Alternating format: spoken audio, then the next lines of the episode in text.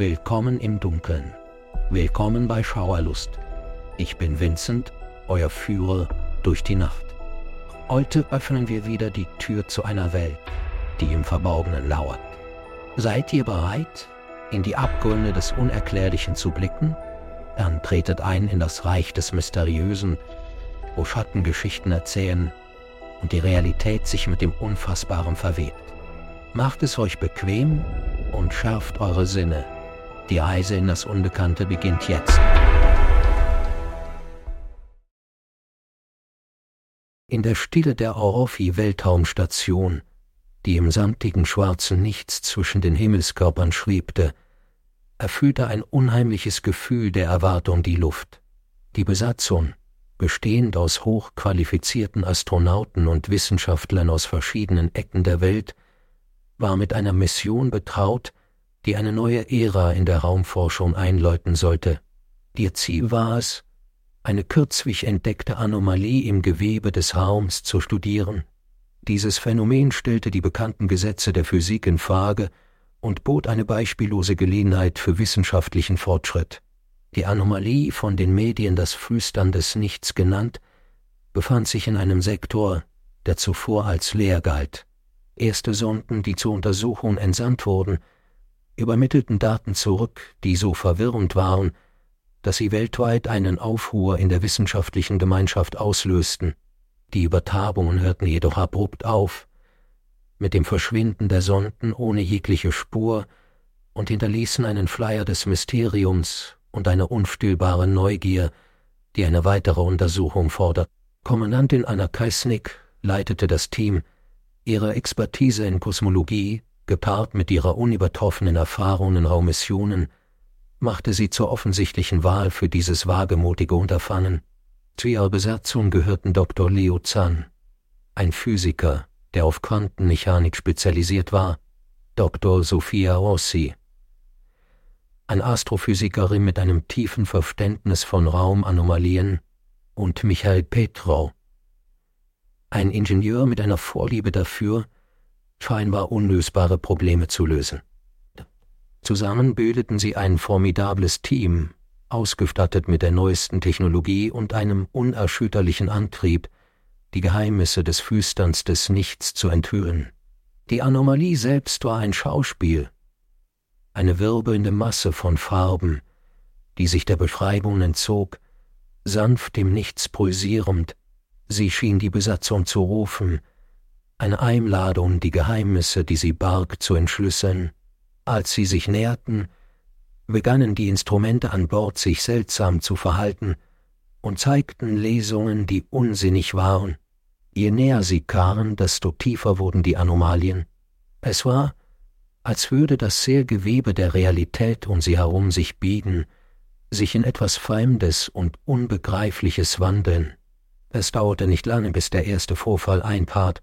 Dr. Rossi, die die Energiemuster, die von der Anomalie ausgingen, akribisch analysierte, verschwand plötzlich, während sie eine Beobachtung vom Beobachtungsdeck aus durchführte.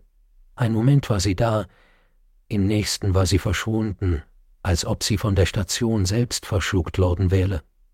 Das Team suchte fieberhaft, aber es gab keine Spur von ihr, keinen Hinweis darauf, wohin sie hätte gehen können oder wie sie verschwunden war.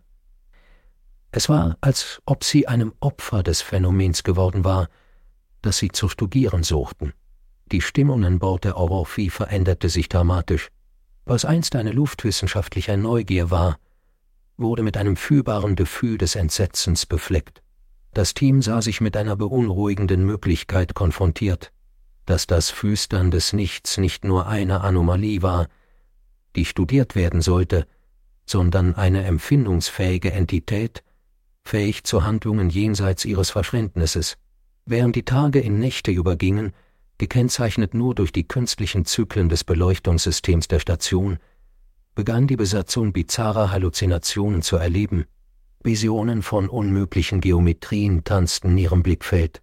Geflüster erfüllte die Korridore in Sprachen, die älter als die Menschheit zu sein schienen. Schatten huschten gerade außer Sichtweite, die auf eine Präsenz hindeuteten. Diese war immer nah, doch nie vollständig offenbart. Kommandantin Kreisnick, standhaft und logisch, weigerte sich, der Angst nachzugeben, die ihr Team ergriffen hatte. Sie vermutete, dass die Anomalie ihr Gehirn beeinflusste. Vielleicht Strahlung oder eine Form von Energie aussendete, die diese Halluzinationen hervorrief. Doch tief im Inneren begann eine nagende Unsicherheit Wurzeln zu schlagen. Das Verschwinden von Dr. Rossi war etwas, das sich nicht leicht rationalisieren ließ. Die zunehmende Seltsamkeit an Bord der Orofi deutete darauf hin, dass sie mit Kräften konfrontiert waren, die jeder bekannten wissenschaftlichen Erklärung spotteten. Der Wendepunkt kam, als Mihai während einer routinemäßigen Inspektion des Außenrumpfs im weiten Abstand gewaltige, unerklärliche Strukturen erblickte. Diese erschienen und verschwanden im Augenblick des Sehens.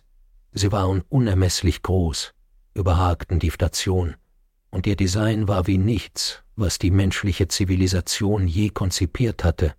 Die Sichtung machte ihm den Verstand zunichte, trieb ihn an den Rand des Wahnsinns. Er faselte von alten Zivilisationen und kosmischen Architekten, seine Worte ein verworrenes Durcheinander aus Angst und Ehrfurcht. Die Besatzung war nun in einem Netz aus Paranoia und Angst gefangen, isoliert in der kalten Leere des Weltraums konfrontiert mit einer Entität oder einem Phänomen, das zu spielen schien mit ihnen. Die Kommunikation mit der Erde wurde sporadisch, Nachrichten kamen verzerrt an oder gar nicht, was die Mannschaft weiter isolierte.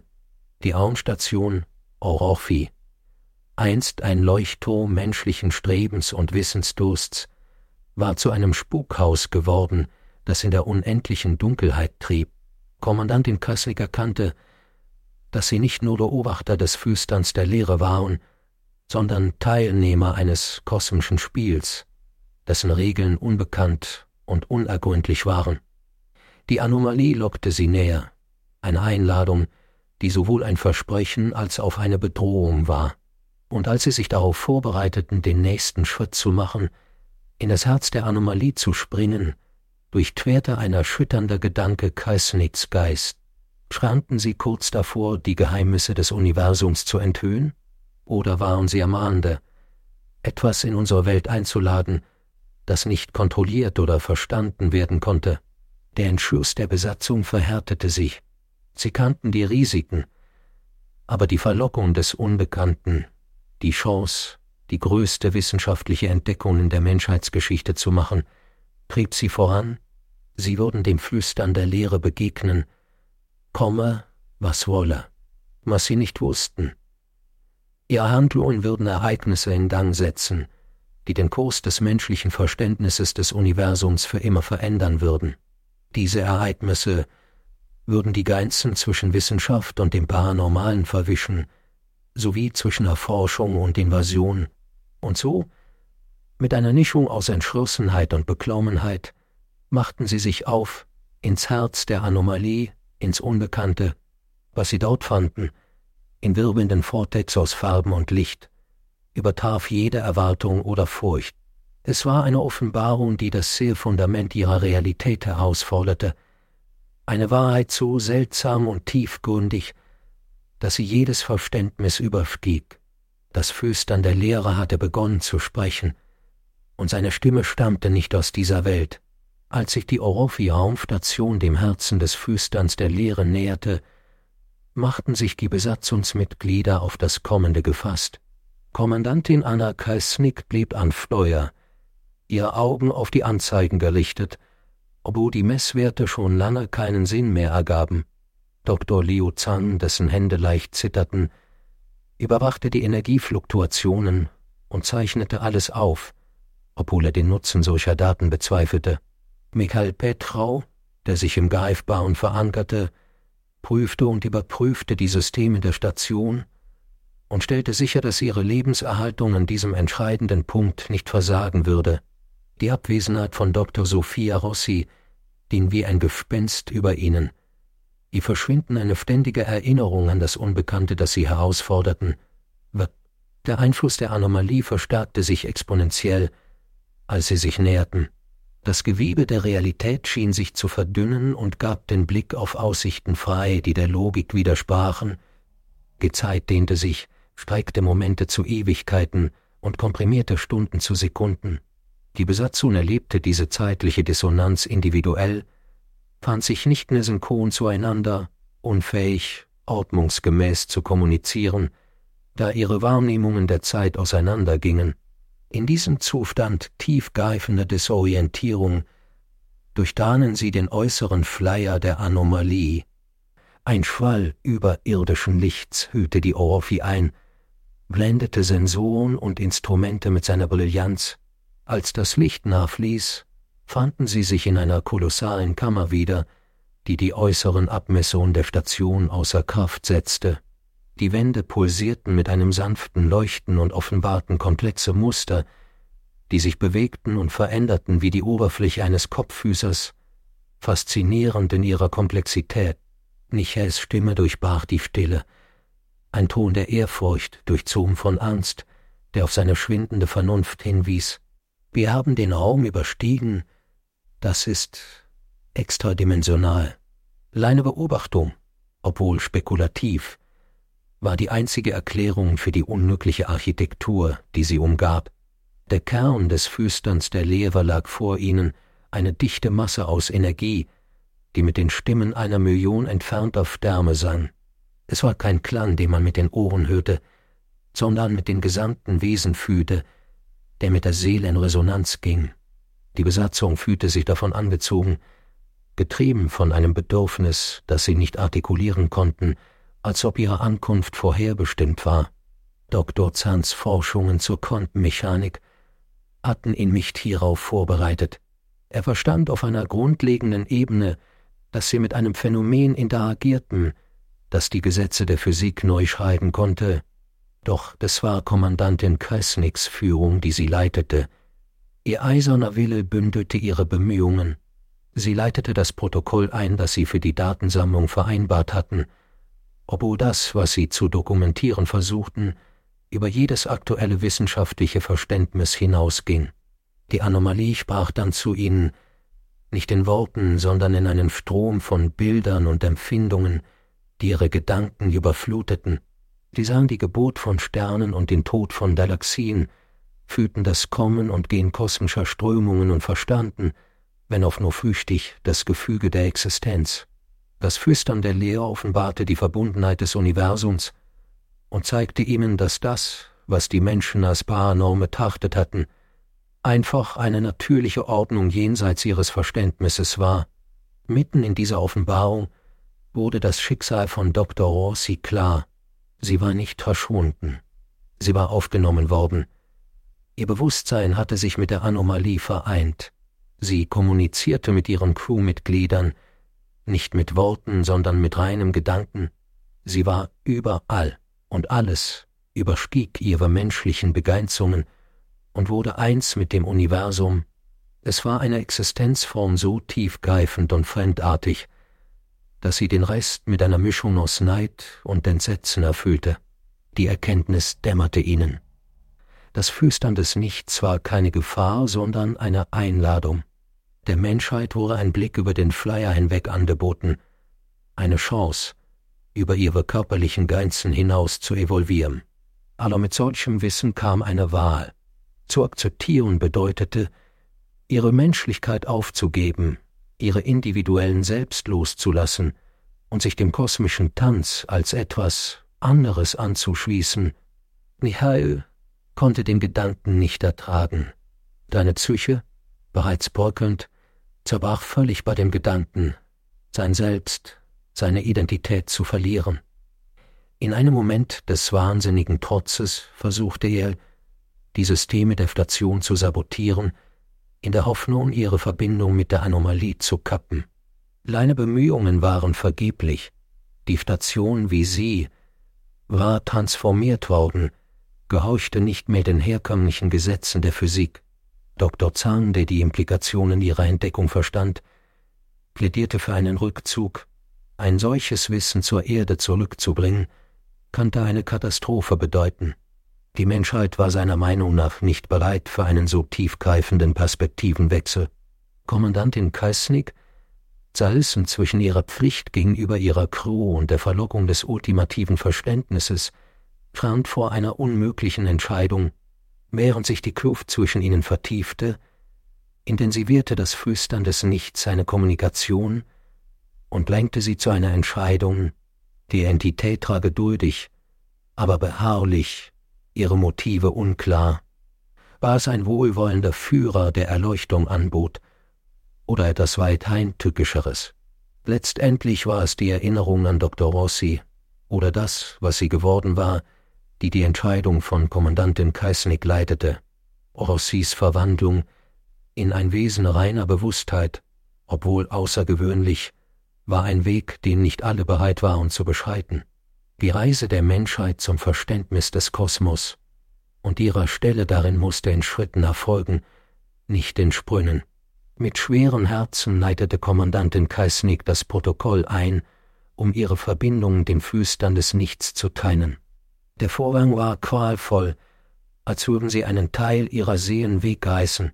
Sie wurden aus der Anomalie ausgestoßen, die Orphi-Station schleuderte zurück in den normalen Raum, war imponiert, aber intakt. Sie kehrten in eine Welt zurück, die nicht realisiert hatte, dass sie vermisst wurden, die Zeit innerhalb der Anomalie hatte ihren eigenen Regeln gehorcht.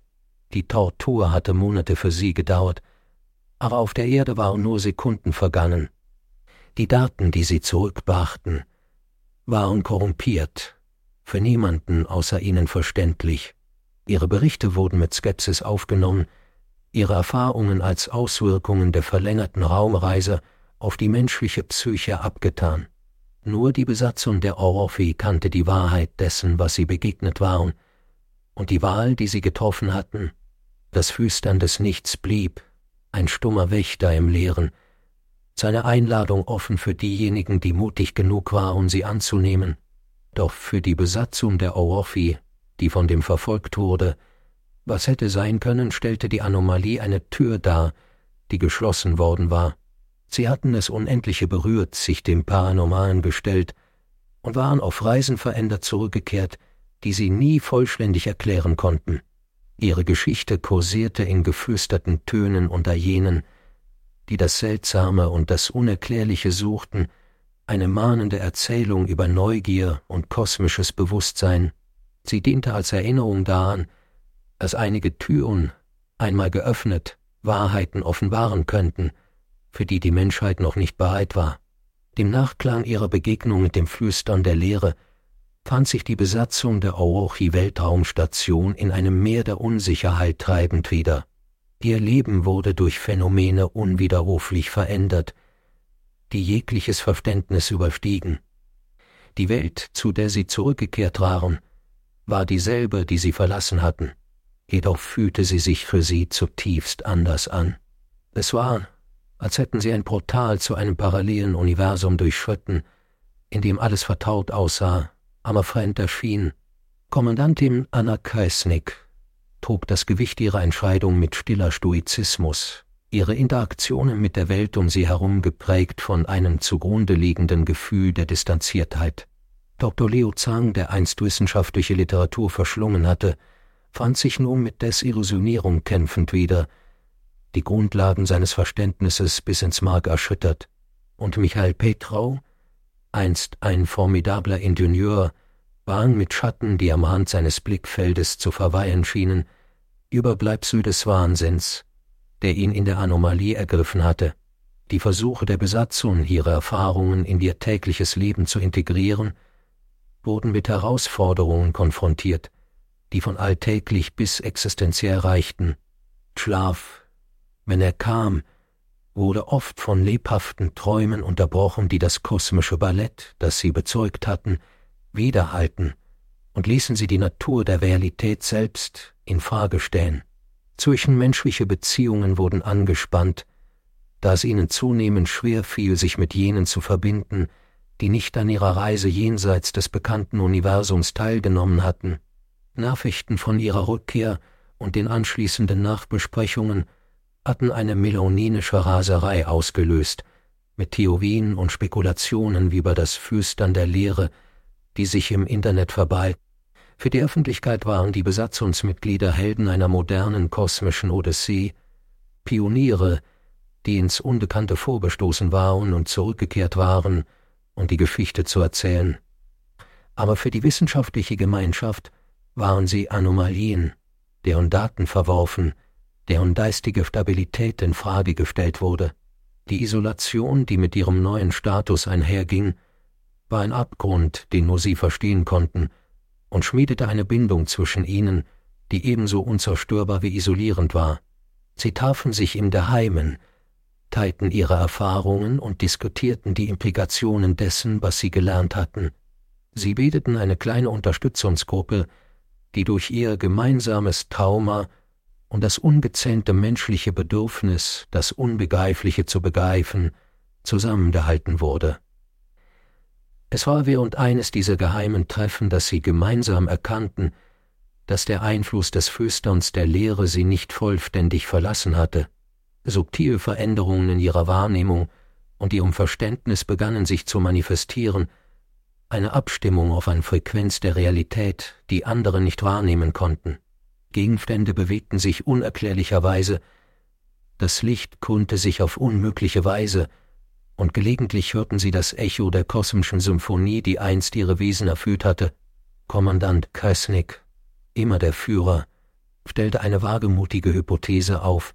Das Flüstern des Nichts hatte sie verändert, sie mit Fähigkeiten ausgestattet, die auf das potenzielle Evolutionieren der Menschheit hindeuteten. Diese Theorie, so abwegig sie für Uneingeweihte auch sein mochte, erdarb für sie Sinn. Sie erklärte die Veränderungen, die sie erlebten, das Gefühl, nicht im Einklang mit der umgebenden Welt zu sein. Sie vermuteten, dass ihre Exposition gegenüber der Anomalie einen Prozess menschlicher Weiterentwicklung beschleunigt hatte, wenn auch in einer Richtung, die ebenso erschreckend wie aufregend war. Getrieben von dem Bedürfnis, ihre Transformation zu verstehen, widmeten sich die Besatzungsmitglieder dem Studium ihrer neu entdeckten Fähigkeiten. Sie dokumentierten akribisch ihre Erfahrungen in der Hoffnung, Muster oder Erklärungen zu finden. Doch je mehr sie entdeckten, desto mehr wurde ihnen die zweischneidige Natur ihrer Situation bewusst. Mit diesen Fähigkeiten kam eine Verantwortung, eine unausgesprochene Pflicht, ihr Wissen zum Wohle der Menschheit einzusetzen. Doch wie konnten sie eine solche Pflicht erfüllen, wenn die Welt die Gültigkeit ihrer Erfahrungen nicht anerkennen wollte? Die Antwort kam unerwartet, als eine neue Anomalie entdeckt wurde, ein Phänomen, das dem Flüstern des Nichts ähnelte, aber nach allen Berichten anders war. Die wissenschaftliche Gemeinschaft war voller Spekulationen, und die Welt schaute mit angehaltenem Atem zu, sich fragend, ob diese neue Entdeckung die Berichte der Besatzung bestätigen würde. Für die Besatzung der Orofi war sein Aufruf zum Handeln. Sie wussten besser als jeder andere von den Gefahren und Wundern, die jene erwarteten, die es wagten, ins Unbekannte vorzustoßen. Sie katen in Kontakt mit den Teams, die der neuen Anomalie zugeteilt waren, boten ihre Expertise, ihre Einsichten und vor allem ihre warnende Geschichte an. Diesmal hörte die Welt zu. Ihre Erfahrungen dem Flüstern des Nichts, einst abgetan, wurden nun in einem neuen Licht gesehen ein Zeugnis für den Mut derjenigen, die bereit waren, sich dem Unbekannten zu stellen. Die Besatzung der Orofi wurde zu Beratern, die die neuen Entdecker mit der Weisheit leiteten, die sie aus ihrer Prüfung gewonnen hatten. Am Ende fanden die Besatzungsmitglieder der Raunstation Orofi einen Sinn in ihrer Verwandlung.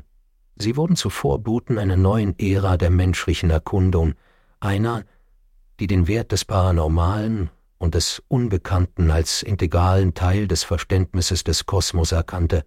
Ihre Reise hatte mit der Suche nach Wissen begonnen. Sie endete mit der Erkenntnis, dass wahres Verständnis nicht aus der Eroberung des Unbekannten kommt.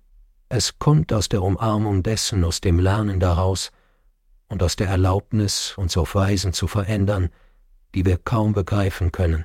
Das Flüstern des Nichts und die darauf folgenden Anomalien blieben rätselhafte Wächter im Raum. Symbole der unendlichen Möglichkeiten, die jenseits unseres Verständnisses liegen. Für die Besatzung der Orochi wurde ihre Erfahrung zu einem Leuchtturm. Es erinnerte sie daran, dass das Universum weitaus seltsamer und wunderbarer ist, als wir uns jemals vorstellen können. Außerdem wurde ihnen bewusst, dass die Suche der Menschheit nach Wissen eine ewige Reise ist, nicht in die Dunkelheit, sondern ins Licht. Das war's für heute bei Schauerlust. Ich hoffe, die Schatten der Erzählung haben euch ebenso gefesselt wie erschauern lassen. Erinnert euch, ich bin Montag, Mittwoch und Freitag hier, um euch an Orte zu führen, an denen das Unerklärliche herrscht und das Unheimliche zum Leben erwacht. Folgt mir weiterhin auf eurer bevorzugten Podcast-Plattform, teilt eure Gedanken und bleibt ein Teil der stetig wachsenden Gemeinschaft der Nacht. Und denkt immer daran, dass in der Welt von Schauerlust nicht so ist, wie es scheint. Bis zum nächsten Mal, wenn wir wieder die Tür zur Dunkelheit öffnen. Schlafet wohl und träumt. Wenn ihr könnt.